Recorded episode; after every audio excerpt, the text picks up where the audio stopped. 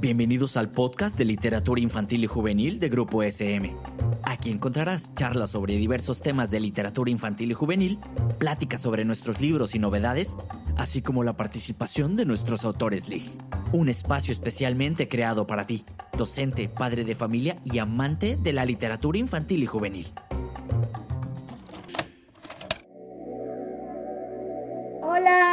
Estado? Me da mucha alegría saludarles. Yo soy Abril G. Carrera en un episodio más de este podcast de literatura infantil y juvenil de Grupo SM México.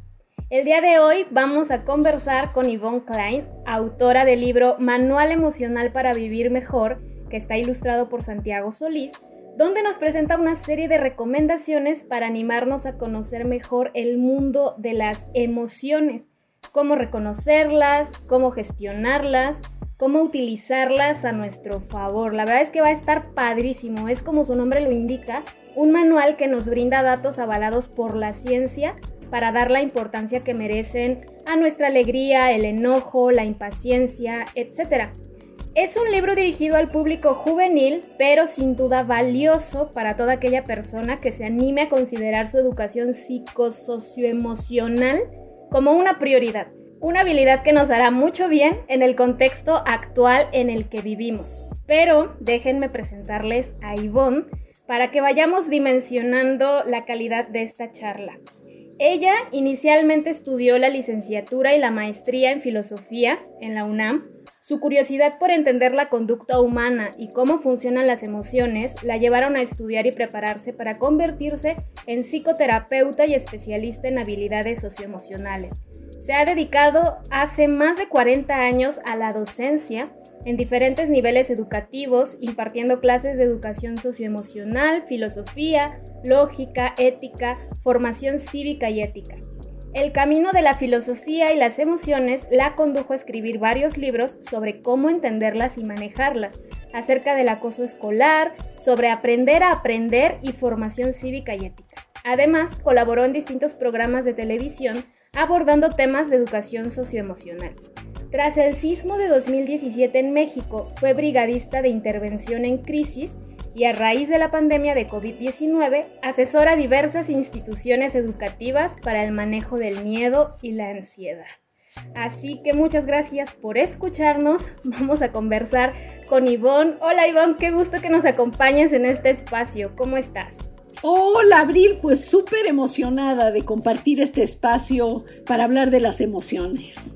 Pues yo también estoy muy emocionada, disfruté mucho la lectura de este manual emocional para vivir mejor y quisiera empezar esta conversación hablando de, de, la presentación del libro, pues ahí mencionas que uno de los detonantes para crear este manual fue la pandemia por COVID-19, que pues todos sabemos que ha sido un evento inesperado y vino a cambiar muchísimas cosas en todo el mundo, ¿no? Hasta la fecha. Yo quisiera saber, al ser una profesional en el mundo de las emociones y dedicándote a ello desde mucho tiempo atrás, ¿cómo fue la experiencia de observar la crisis emocional en la que nos vimos envueltos debido a la pandemia? Bueno, me parece una muy una pregunta muy atinada, este Abril, por varias razones. En primer lugar, bueno, voy a empezar por el final y luego voy a aclarar qué pasó en la pandemia. Eh, al final me refiero a que aprendimos una lección fundamental. La salud mental es importantísima e influye inclusive en nuestro bienestar físico. Entonces, tenemos que atender la salud mental. ¿Sí? Este, estamos ahorita en una época en la que ya estamos resolviendo el problema de contagio a raíz de las vacunas, de todo lo que sea los medicamentos, de todo lo que sea este descubierto. Digo, habrá nuevas cepas, esto llegó para quedarse, pero de alguna manera pues los índices de, mortalidad no son los mismos y se está, se está controlando, ¿verdad? Entonces, eh, la cuestión de la salud física pues se ha podido más o menos controlar, no digo resolver, pero sí controlar en estos dos años y medio más o menos. Y yo te podría decir que las consecuencias en salud, en salud mental, todos los especialistas en salud mental, estamos viendo que esto va a tardar pues muchísimos años, ¿no? ¿Por qué? Porque impactó en diferentes tipos de niveles.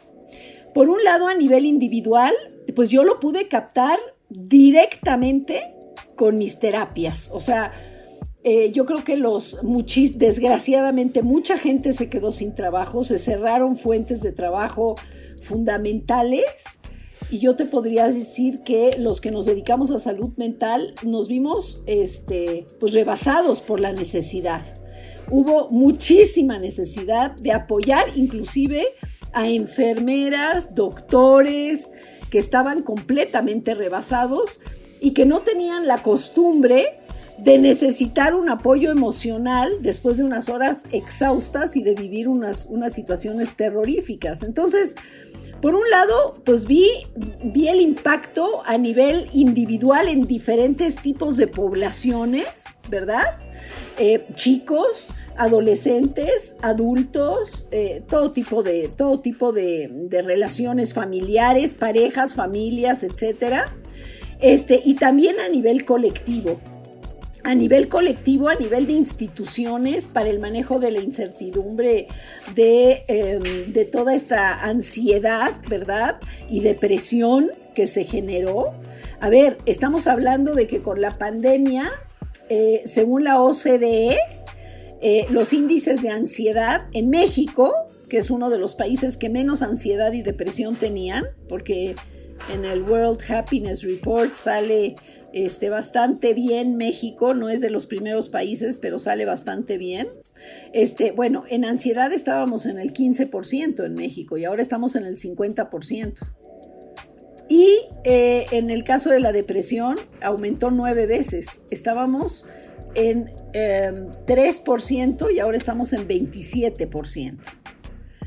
Entonces, bueno, esto, esto es muy preocupante. Ansiedad y, depresión y miedo y, y, pánico, inclusive tuve que intervenir en ataques de pánico, por supuesto. Entonces, ¿cómo intervine? Desde terapias individuales, desde terapias grupales a instituciones y desde pues toda una serie de conferencias y talleres para el manejo de, pues, de habilidades socioemocionales, ¿no?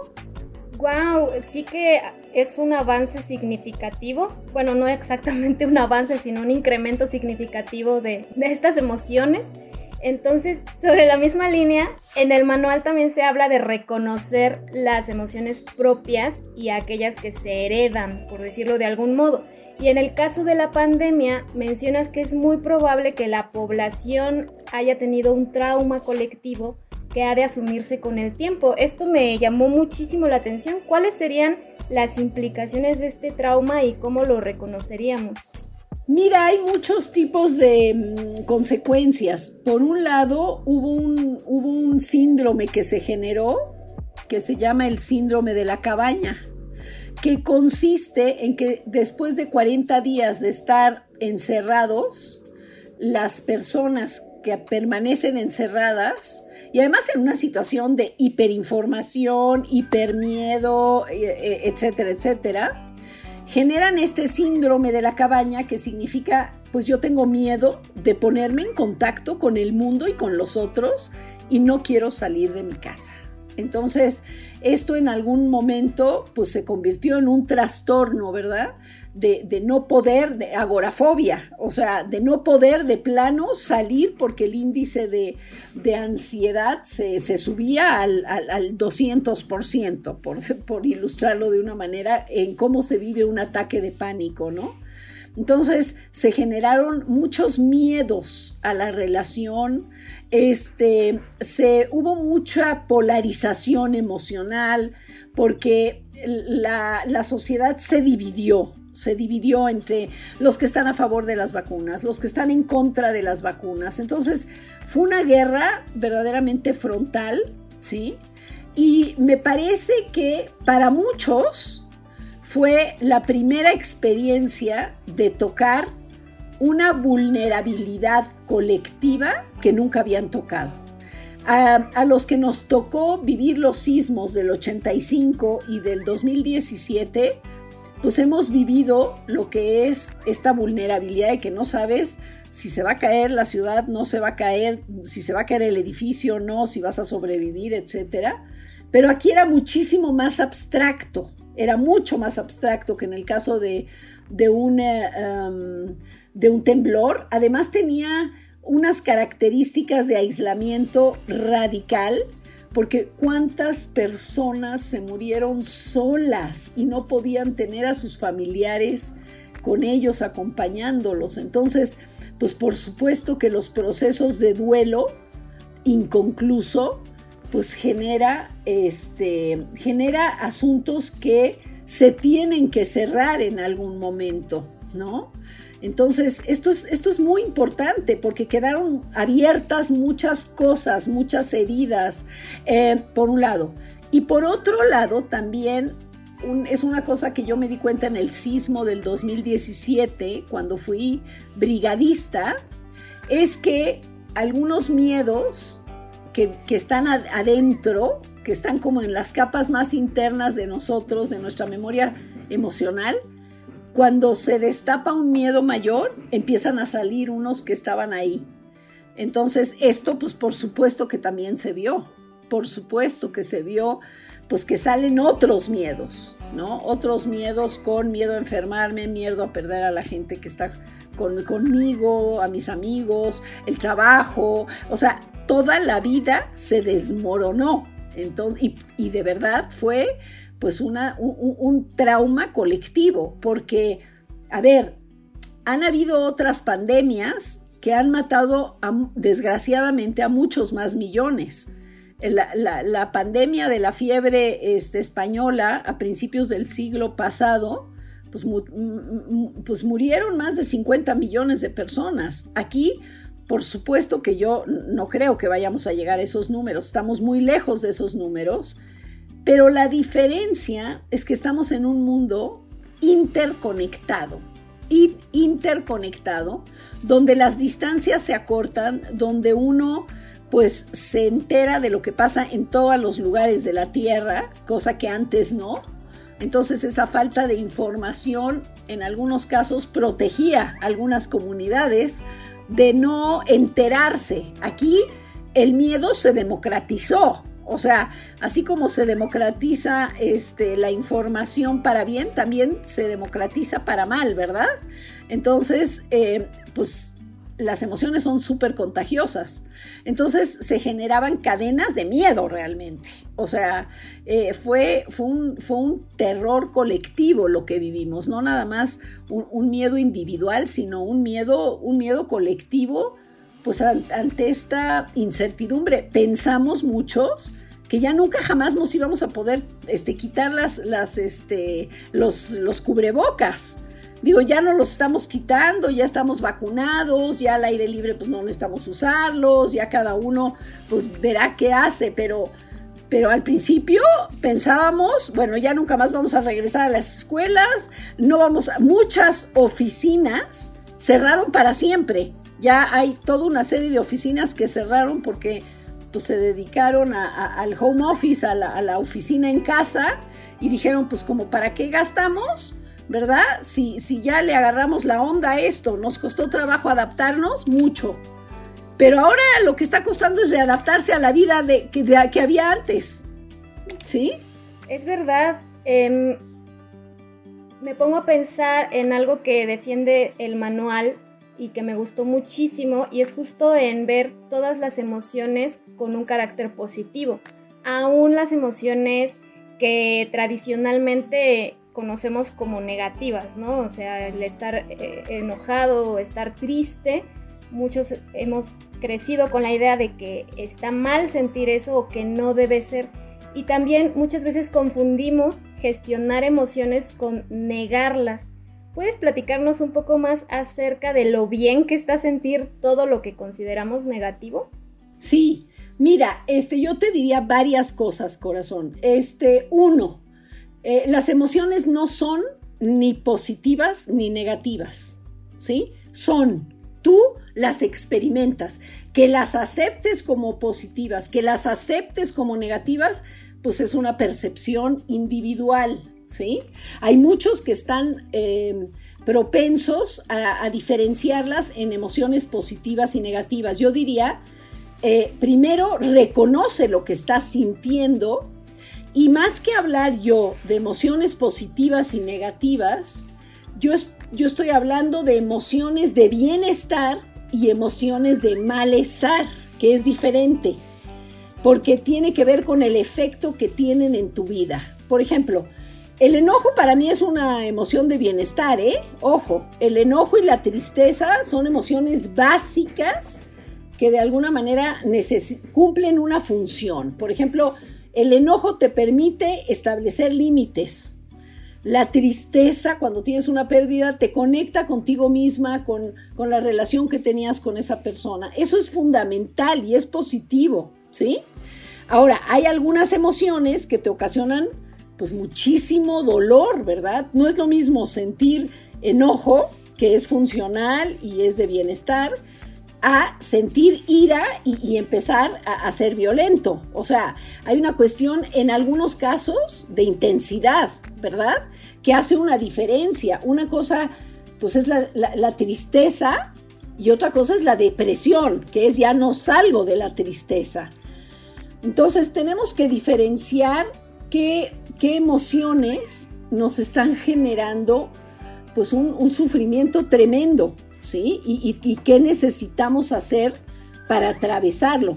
Pero en todos, en todas las emociones, aunque sean de, de bienestar o de malestar, lo que tenemos que hacer es reconocerlas. Por ejemplo, el que una persona sienta resentimiento, pues es algo doloroso, que se le queda a la persona más que a la otra, ¿sí?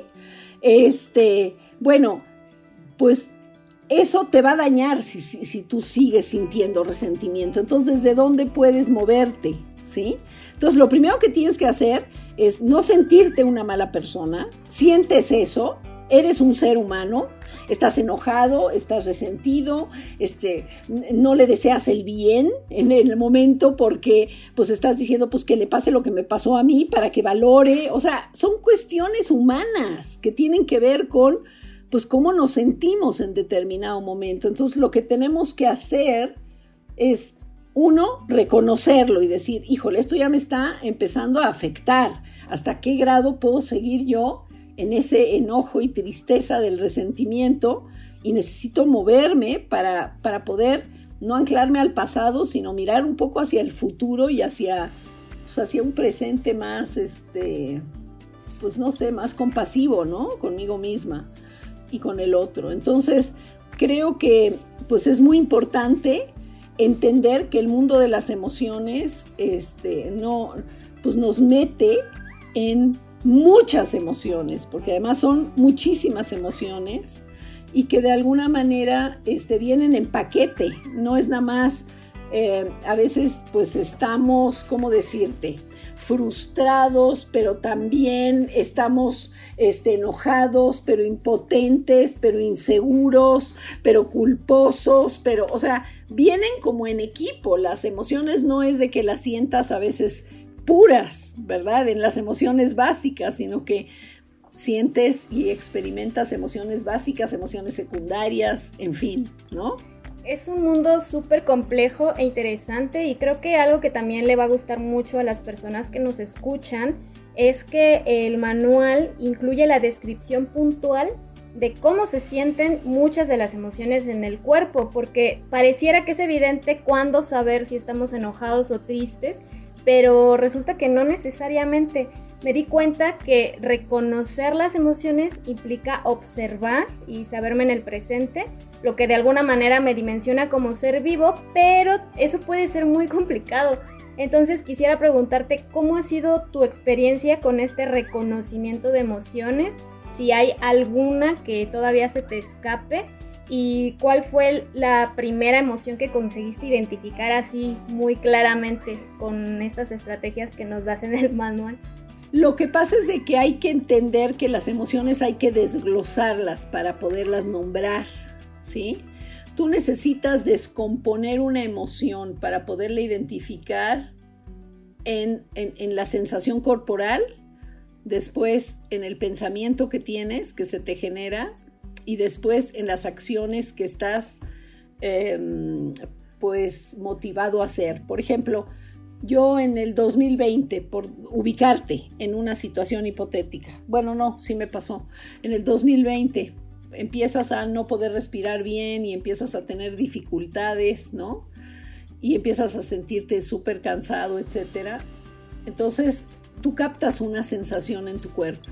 Tu cuerpo, pues es tu semáforo emocional, Abril, para, para detectar las emociones. No, no se captan por la cabeza, se captan por el cuerpo. El cuerpo es tu indicador, ¿verdad? Y, además el indicador de, de que, que, tanto la sientes, porque no es lo mismo sentir un poco de dolor de estómago, por ejemplo, a sentir que te puedes partir de un dolor de apendicitis, por ejemplo. O sea, entonces tu preocupación y tus emociones suben en función de la intensidad que sientes. Entonces, a, partir de, mm, de, que tú captas lo que sucede en tu cuerpo, tú te vas a tu mente y dices, ah, caray, pues, pues lo más probable es que yo tenga COVID, ¿no? Y eso de sentir eso en tu cuerpo y pensar eso, te hace actuar. Bueno, por eso mi, otra colección se llama Sentir, Pensar y Actuar. O sea, ese es el proceso neurológico, ¿sí? Entonces, tú dices, bueno, pues ¿qué hago? Pues le hablo a un neumólogo, le hablo a un médico general o le hablo a mi amiga para que me recomiende un médico. ¿Qué hago? ¿Sí? Entonces, este proceso es muy importante hacerlo. Y no es de que se me escapen o no se me escapen las, las emociones, de identificarlas. Más bien, uno tiene que ver con qué emociones se conecta más en términos de tu día a día para que también puedas tener un diagnóstico, ¿sabes? Más que, más que estudiar a las emociones por las emociones en sí, a mí lo que me interesa es estudiar el impacto de las emociones en nuestra vida, en nuestras tomas de decisión y en nuestra calidad de vida. Entonces, bueno, una persona, por ejemplo, que está enojada muy seguido, me imagino que la primera que va a identificar es enojo, porque tiene la cola de paja, como dicen, así que se enciende, ¿no? Así dicen. Entonces, este, que, que, se prende luego, luego y siente el calor en la cara y siente como hierve, ¿no? Y siente que hasta se pone roja o rojo, ¿verdad? Entonces, bueno, cada emoción te mete en una sensación diferente, por un lado, y también hay etapas en las que sientes más las emociones. Por ejemplo, eh, un adolescente en, en plenos cambios hormonales tiene las emociones a flor de piel. Por eso es que yo, bueno, inicialmente dirigí el libro a adolescentes, aunque yo, yo te podría decir que el primer capítulo está más concentrado en qué pasa con el cerebro, qué pasa con, los cambios a nivel em, de vida, a nivel social, psicológico, etcétera, este, en la adolescencia. Pero todos los demás capítulos, de verdad, bueno, son mi teoría de educación socioemocional. Habemos muchos teóricos que proponemos teorías sobre educación socioemocional los colegas con los que he trabajado son verdaderamente extraordinarios y yo les he aprendido muchísimo, pero yo he llegado a la conclusión de que, pues de que la educación socioemocional pues está relacionada a conocernos, a autorregularnos, a relacionarnos con otros y a tomar mejores decisiones, ¿no? Para nuestro bienestar individual y personal. Y cada una de estas habilidades implica muchas, o sea, así como las emociones. Para conocerte tienes que identificar la intensidad, nombrarlas, ver en dónde lo sientes, porque pues habrá una categorización general eh, que han hecho muchos especialistas como Ekman sobre dónde se sienten ciertas emociones o dónde se ven, pero pero también cada uno, cada uno le pone su, sello individual, ¿eh? Yo, por ejemplo, en el enojo a veces me he encontrado con algunos este, consultantes o pacientes que me dicen, pues yo siento el enojo en la espalda, o sea, o una me dijo yo en las piernas, ¿sí? Entonces, bueno, cada uno tiene que irse conociendo, tiene que ir viendo desde dónde está y esta técnica aplicarla para conocerse y luego poder gestionar, ¿no? Pues estoy segurísima que tu libro es una excelente guía para invitarnos a conocer más sobre nuestras emociones, sobre cómo identificarlas en el cuerpo. Si alguien que nos está escuchando considera que no sabe mucho sobre este tema, creo que sin duda este libro puede ser un gran principio para adentrarse en todo este conocimiento. Y para ir cerrando nuestra conversación, quisiera preguntarte, eh, como divulgadora del tema de la educación psicosocioemocional, ¿a qué podemos aspirar si el reconocimiento de las emociones se vuelve un acto cotidiano en nuestra forma de vivir? Em, porque bueno, en el libro, bueno, no solo en el libro, sino que en general durante muchísimos años se nos manejó la idea, ¿no? De que ser muy emocional no es beneficioso, que hay que anteponer la razón, y de eso hablas un poquito ahí en el libro. Eh, nos explicas que de hecho las emociones son parte fundamental de nuestra existencia. Entonces me parece muy genial esta invitación que nos haces. Bueno, son parte, la razón es parte de las, o sea, están relacionadas, las emociones no van por un lado y la razón por otra. Cuando llegamos a la parte del razonamiento, que es la parte prefrontal, ya está cargado de emoción. Eso ya ese, ese mito que viene un poco pues desde los griegos y, se reafirmó en el Renacimiento, ¿no? Con, a partir de Descartes, de, poner todo el peso en la cuestión cognitiva y racional, este, que muchos recomendaban, recomendaban separar las emociones, ya se, dio, ya se dieron cuenta a nivel neurológico los neurocientíficos, pues que eso es imposible, ¿verdad? Porque todo ya está cargado de emoción, vivimos todo el tiempo en una emoción. Entonces, ¿Qué mundo me imagino yo si nosotros logramos educarnos socioemocionalmente? Para mí es pues la utopía más grande, ¿no? Por eso creo que un libro, o sea, una terapia tiene su alcance y tiene sus beneficios extraordinarios, por supuesto. Yo doy terapia y me encanta, pero, pero me parece que los libros permiten llegar a más público o un público que no puede acceder a las terapias y me parece que si nosotros nos educamos socioemocionalmente, por supuesto que vamos a bajar los problemas de ansiedad, los problemas de depresión, los problemas de violencia, porque entonces, ¿qué se hace frente a la violencia? Pues se gestiona el establecer límites, el pedir ayuda, el construir redes de apoyo, o sea, eh, me parece que la solución a varios de nuestros problemas sociales, por supuesto, que son políticos, son económicos, eso yo de ninguna manera pienso que todo se va a resolver con una gestión emocional, me queda clarísimo, pero, pero si a esos problemas no se le, no se le empareja un desarrollo emocional, los problemas se van a ir aumentando, porque lo que hemos visto es que a lo largo del desarrollo humano, estos problemas están aumentando, no, no están disminuyendo. Estamos aumentando la longevidad, estamos aumentando este, ciertas cosas, pero, pero la cuestión emocional hasta apenas, pues en estos últimos 30 años le estamos dando el peso que requiere. Entonces, ahorita ya estamos un poco como con el calentamiento global o lo hacemos o perecemos en el intento.